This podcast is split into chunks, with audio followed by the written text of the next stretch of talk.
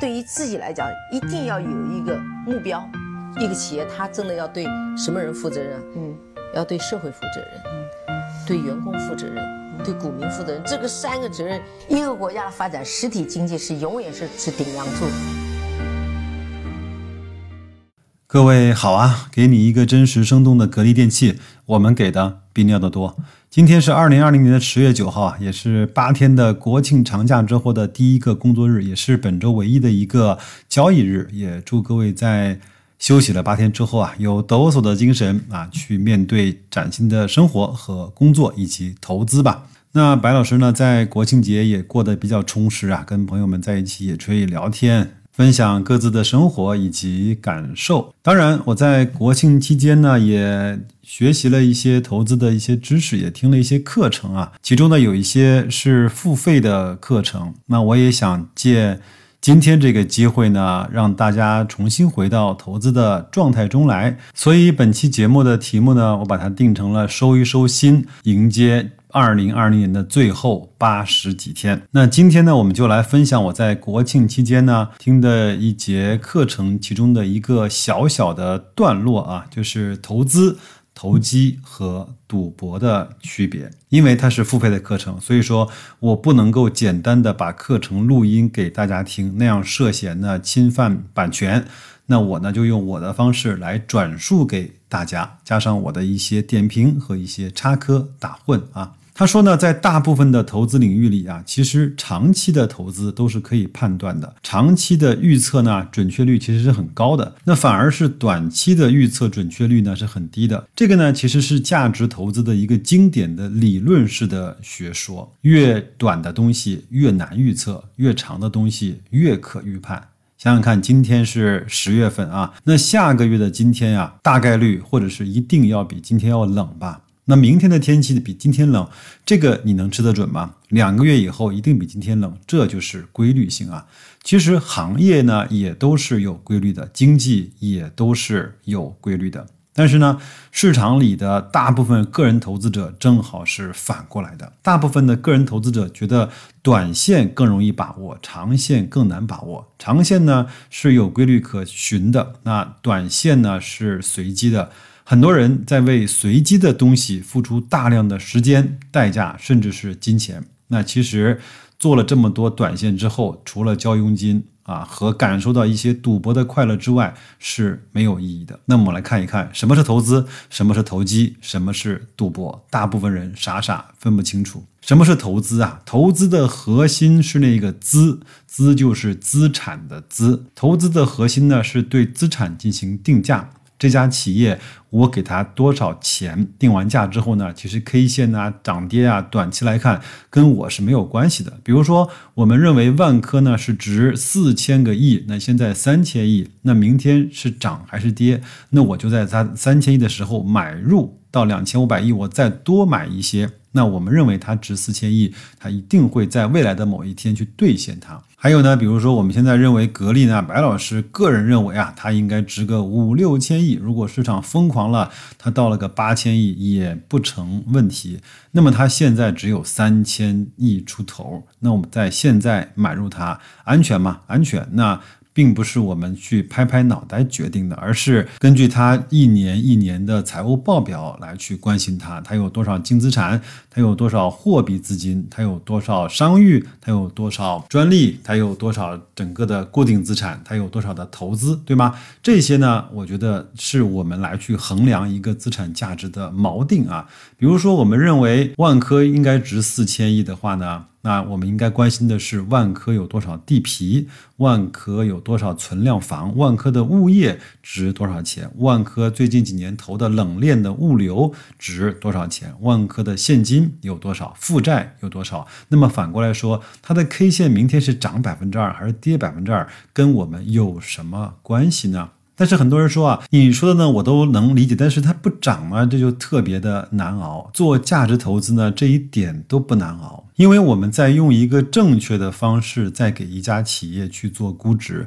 我们的出发点永远是资产，而不是概念或者是情绪，或者是市场的资金推动的某一些涨涨或者是跌跌。那什么叫投机呢？机嘛，就是对机会进行投资。你选择一个投资是什么呢？比如说下个月要开一个会，苹果的大会就要开了，对不对？那么这一次的苹果大会呢，可能说的是无线充电，那我就买一些无线充电相关的股票呗。那到开会的时候呢，把它扔掉，这就叫投机。因为这个无线充电的公司好不好，我其实不知道。但是开会这件事儿是存在的，那这叫投机。那到那个时候呢，投机可以很长，经济可能明年才会复苏。现在油价很低，我买一些油价的期权，我准备放到明年，等到全世界的经济复苏的时候呢，涨到六十块的时候把它给卖掉，这也是一个投机。我可以投机一年。当时呢，索罗斯在布局泰铢的时候呢，至少九个月做了大量的调研和布局。那投机呢，并不是说明天涨或者跌就叫投机啊。最后呢，我们我们来说一下什么叫赌博啊？赌博呢的区别和投资和投机上有一个最重要的词叫延迟满足，就是我们所做的所有事情呢，我都不准备在今天享受，我知道明天、后天。或者是一年后、两年后可以实现我的财富的增长。那赌博是什么呢？今天呢，我在这买大小，做下去一把一百万进去了，开开出来之后，我赢了一百万拿走，输了我走人。所有的东西都没有延迟满足的东西，就叫做赌博。大家可以自己问啊，当你在追一个涨停板的时候，你是不是在享受这种延迟满足，还是即时的满足？今天涨了百分之八，砰的一下我追进去了，股票涨停了，你享受到了当下的满足，这就是在赌博，懂了吗？那投资和投机，它最重要的就是有延迟的满足性。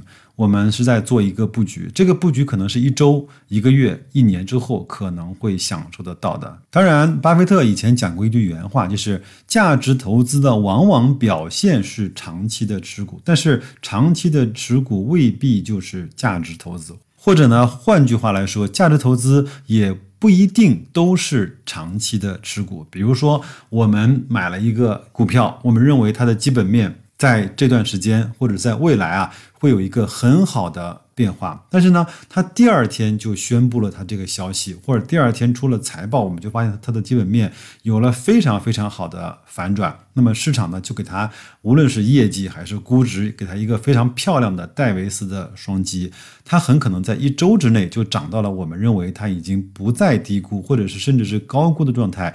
那我们这个时候就应该把它给卖掉，卖掉。那我们有可能在一个月之内就实现了一个标标准准的价值投资，是基于它它的基本。面的啊，那比如说我们买了一个医药股，我们认为它有一个很好的技术啊，已经要进三期临床了，但可能呢这会儿呢它的这个产品就上市了，出来之后呢股价直接翻倍，我把它卖掉，其实这也叫投资，或者是叫一点点的投机吧，因为呢我不知道我什么时候买的股票呢是放一年的，什么时候是放一个月的。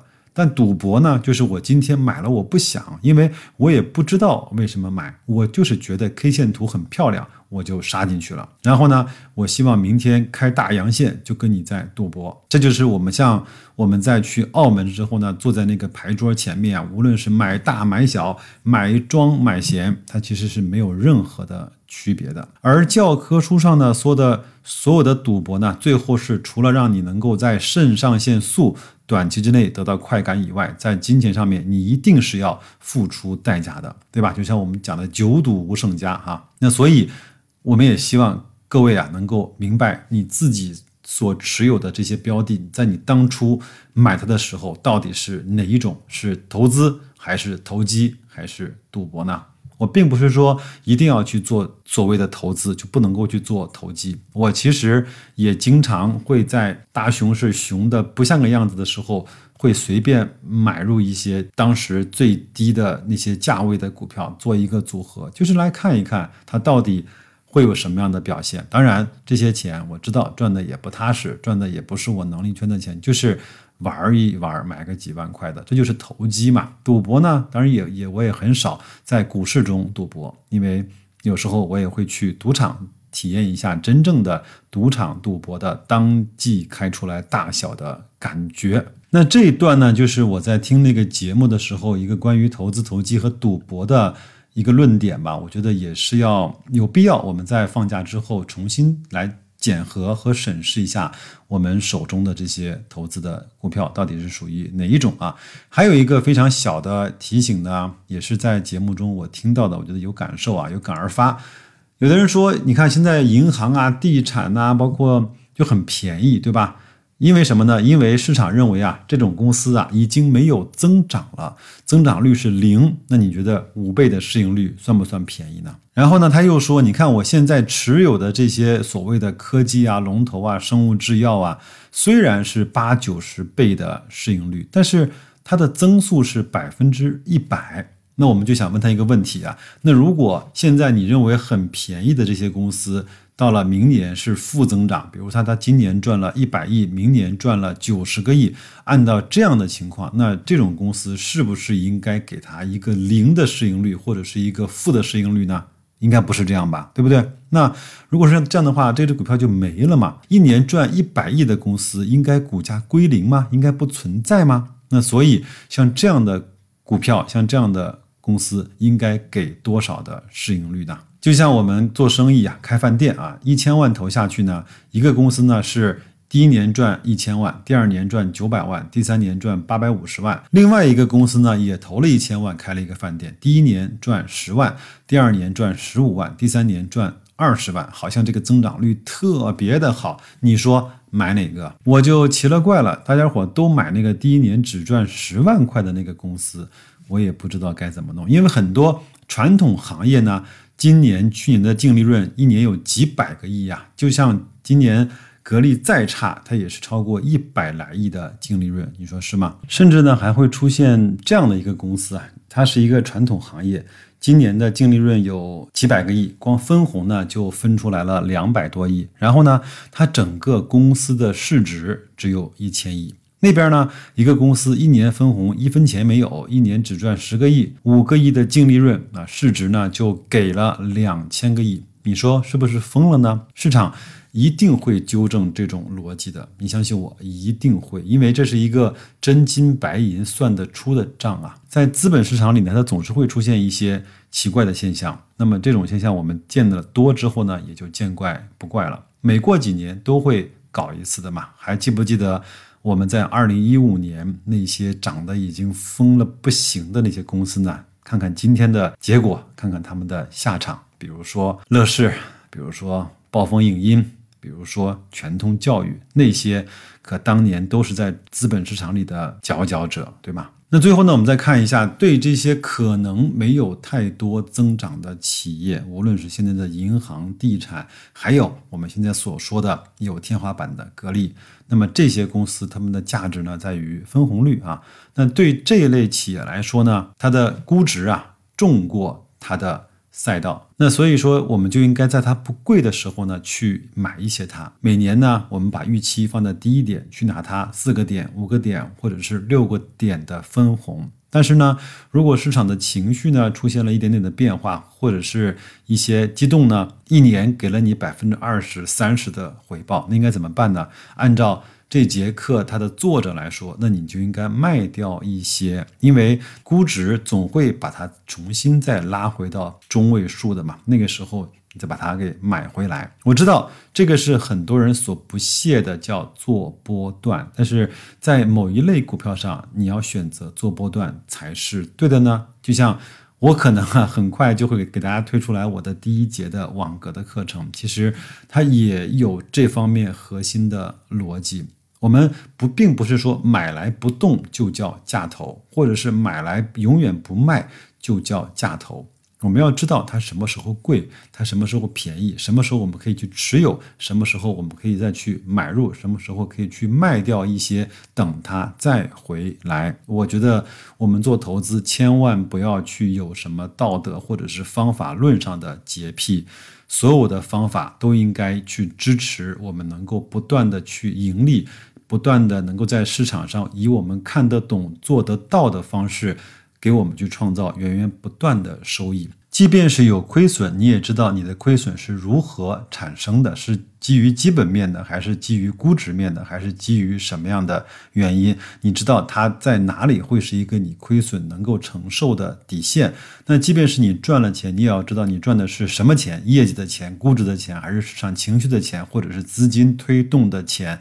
你也要知道你在什么地方该出手一些，把现金回到这儿一些，等它估值再重新的。回归，这就是白老师在国庆节期间听的一些课程，想在今天上班的第一时间想分享给各位的内容。如果你有什么想法的话，可以直接在后台留言，也可以加我的微信，都说我像白老师的首拼字母，我们做进一步的讨论，好吧？那就这样，祝各位在十月份以及在今年接下来的时间里面能够投资顺利，工作愉快，再见。